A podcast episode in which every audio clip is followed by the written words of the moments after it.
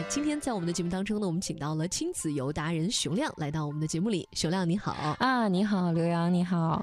我们跟大家说，跟着诗词去旅行。可能有人会问说，诗词有没有那么大的背的必要？它不都是老古人的一些东西哈？好像都已经过去这么多年了。你说我们现在生活赚钱需要它吗？找好工作需要它吗？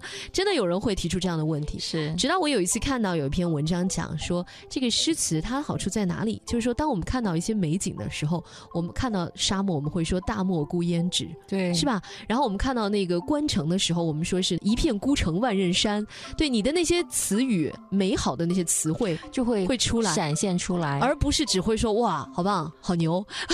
对，这就是我们老祖宗留给我们文化的语言的艺术精髓在里面嘛。对，非常美。其实这个世界一旦走进去是非常美的。对对。而你如果能够真正的在跟着这个诗词去那个美景去看一看，你更加会觉得哦，这一片有历史的土地是多么迷人。是的，当你站在就是。呃，那样的美景下面的时候，想起那个古人的。引的那段诗词的话，我觉得有古今交融的感受。嗯，比如说啊，有一首诗，可能小学生们都会背的一首诗吧？对对对，咱们可以一起朗诵一下。来，望庐山瀑布，好，日照香炉生紫烟，遥看瀑布挂前川，飞流直下三千尺，疑是银河落九天。这是咱们上小学的时候就背诵的一首诗词。是的，也是现在这些小朋友都很会背诵的一首诗词。对。我其实前一段时间也教我们家小朋友背这首诗啊，他一直都不明白为什么叫日照香炉生紫烟。我其实当时也不是很明白，我有点忘了，我就给他胡讲，我说那个 山峰可能长对，是不是上面有有有寺庙，然后有香炉什么的。后来我才发现不是的，是那个有叫香炉峰，是香炉峰，可能那个山峰的山形是不是有点像？它是在庐山西，就是叫庐山新子县的，在庐山的另外一面啊。然后这现在是一个景区了，已经是一个非常好的景区。香炉峰是不是？对对对。然后它实际上呢，就是我们就是沿着这条栈道，现在沿着就是庐山新子这个景区的栈道走上去五百多米，就能看到这个就是遥看瀑布挂前川哦，就能看到那个著名的庐山的瀑布。对对对，它那个瀑布不是一年四季都是我们传说中的。飞流直下三千尺的，它是需要季节在望水季的时候哦，才会有夏天的时候，呃，应该是说望水季夏天的时候，因为我们当时去的时候是盛夏，嗯，八七八月份的时候，真是能感觉到飞流直下三千尺，疑是银河落九天，那个瀑布的声音非常的大，嗯，然后它就是我们认为那个瀑布是被砸下来的。嗯，就是它是真的是一条长，落差很高，对，落差？很高。然后呢，又不像，就是它是整个不像有的瀑布是一层一层的啊，对对对，它是整个挂像挂上去的，而且它不是很宽，嗯，挂上去真的像仪式这个银河，就像银河到了落九天的感觉。对，然后我们就站在那个，而且下面就是因为瀑布下来之后有很会升起一些烟雾嘛，随着阳光的这个照射，就是形成各种各样的颜色，它可以像彩虹一样，是不是？嗯，对对，很漂亮，而且。你有幸还在雨后还能在瀑布瀑布那边看见彩虹，很漂亮。嗯，所以说这个当时我们是一起嘛，一一到了庐山去，然后我就给我女儿说了这首诗。嗯，我女儿就很很不屑的说：“说我们老师早就背过了这首诗了。”嗯，然后我就说：“我们这次就要带你去看一看，嗯，这个到底有多美。”她说：“我也看过瀑布了，我好多瀑布我都去过了。”嗯，然后当时我们也是。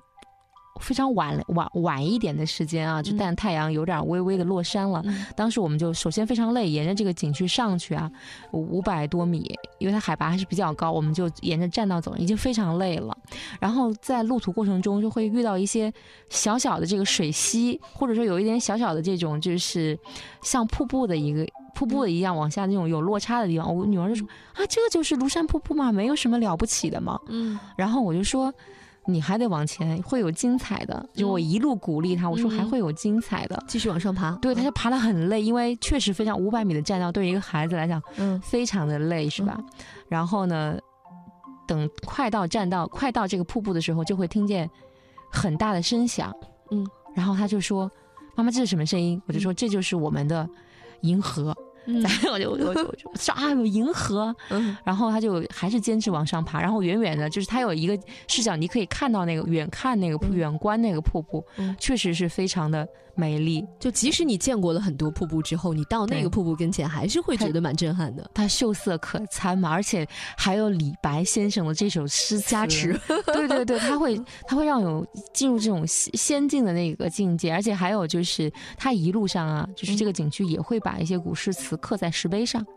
我们也可以去去看，可能其实不止这首诗，因为庐山是呃很多文人骚客都曾经去过的地方。对呀，庐山嘛，对吧？那这个庐山就是我们现在你说的这个景区是另外的一个新景区，还是怎么样？就是是我们去庐山的公园就直接能去到的吗？呃，其实庐山很大的一个景，它包括什么韩博口、三叠泉，好多景区组成的。庐陵湖，还有庐山的这个植物园，它有很多很多，它是一个大的范围的景区，它是在庐山西子县。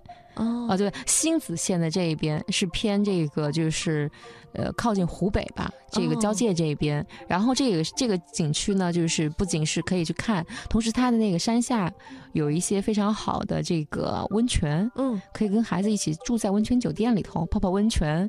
然后等到下午的时候，或者特别赶赶特别早的时候去爬山爬栈道，然后看这个瀑布，嗯，啊，欣赏这个李白这个笔笔下的。这个非常美丽的这个瀑布，我觉得这个庐山整个行程下来啊，都能够围绕在这个诗词啊、历史文化呀，在这这个这个状态里面。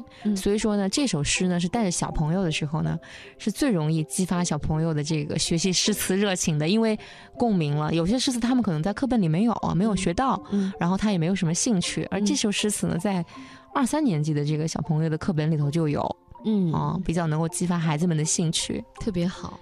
其实离庐山很近的啊，庐山这个应该是他要坐一通高铁吗？现在？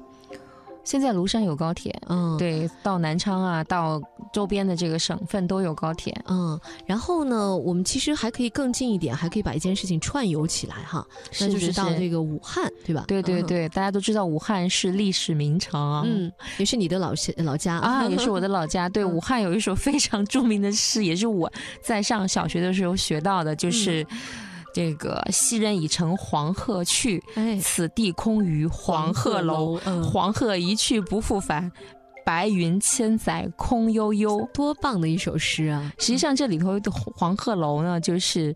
在武汉的非常著名的景点是中国四大名楼之一的黄鹤楼，也是现在跟着诗词去旅行的孩子们非常重要的一课。基本上所有的武汉小学生，嗯，在学这个课，在学首诗诗词的时候，都要去一趟，都要去一下 黄鹤楼。现在乃至我们湖北的所有的中小学生，说你没有去过黄鹤楼，在黄鹤楼里读一读这首诗词都。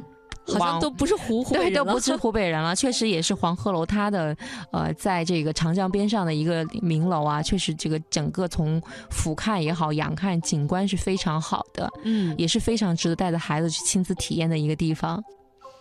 啊，你看我们的诗词和大好河山是如此的紧密贴合在一起啊，所以大家如果去旅行的话，带着孩子做一次有。呃，寓教于乐的这样的一次旅程，那么跟着诗词绝对是个不错的主题。哎呀，绝对是对家长也是一个挑战呀，对，要满腹经纶，要不然被孩子给考住了。而且你要查很多东西。是这样的，我是在旅行的过程中，高铁上的时候也发现，家长和孩子一起了，一起去背或者读这首诗词，也是在为这个旅行做准备。嗯，而且诗词呢，我觉得也不要担心孩子们会觉得呃一定会很枯燥，因为本身我们的诗词是有韵音乐性的，它讲韵律。对，他其实是朗朗上口的。对，那你背儿歌也是背，然后呢，我觉得在他记忆力最好的时候呢，让他背几首唐诗，我觉得是很棒的。因为我现在感觉我儿子背唐诗的速度，呃，挺让我惊讶的。可能一首诗给他来回重复几遍。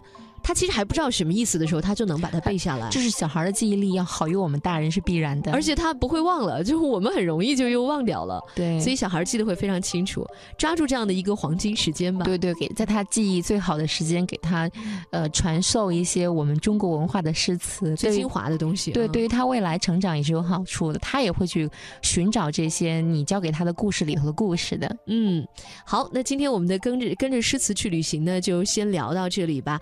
呃，以后呢，我们有机会。还会继续邀请熊亮为我们带来更多的亲子游主题。谢谢熊亮，谢谢刘洋，拜拜。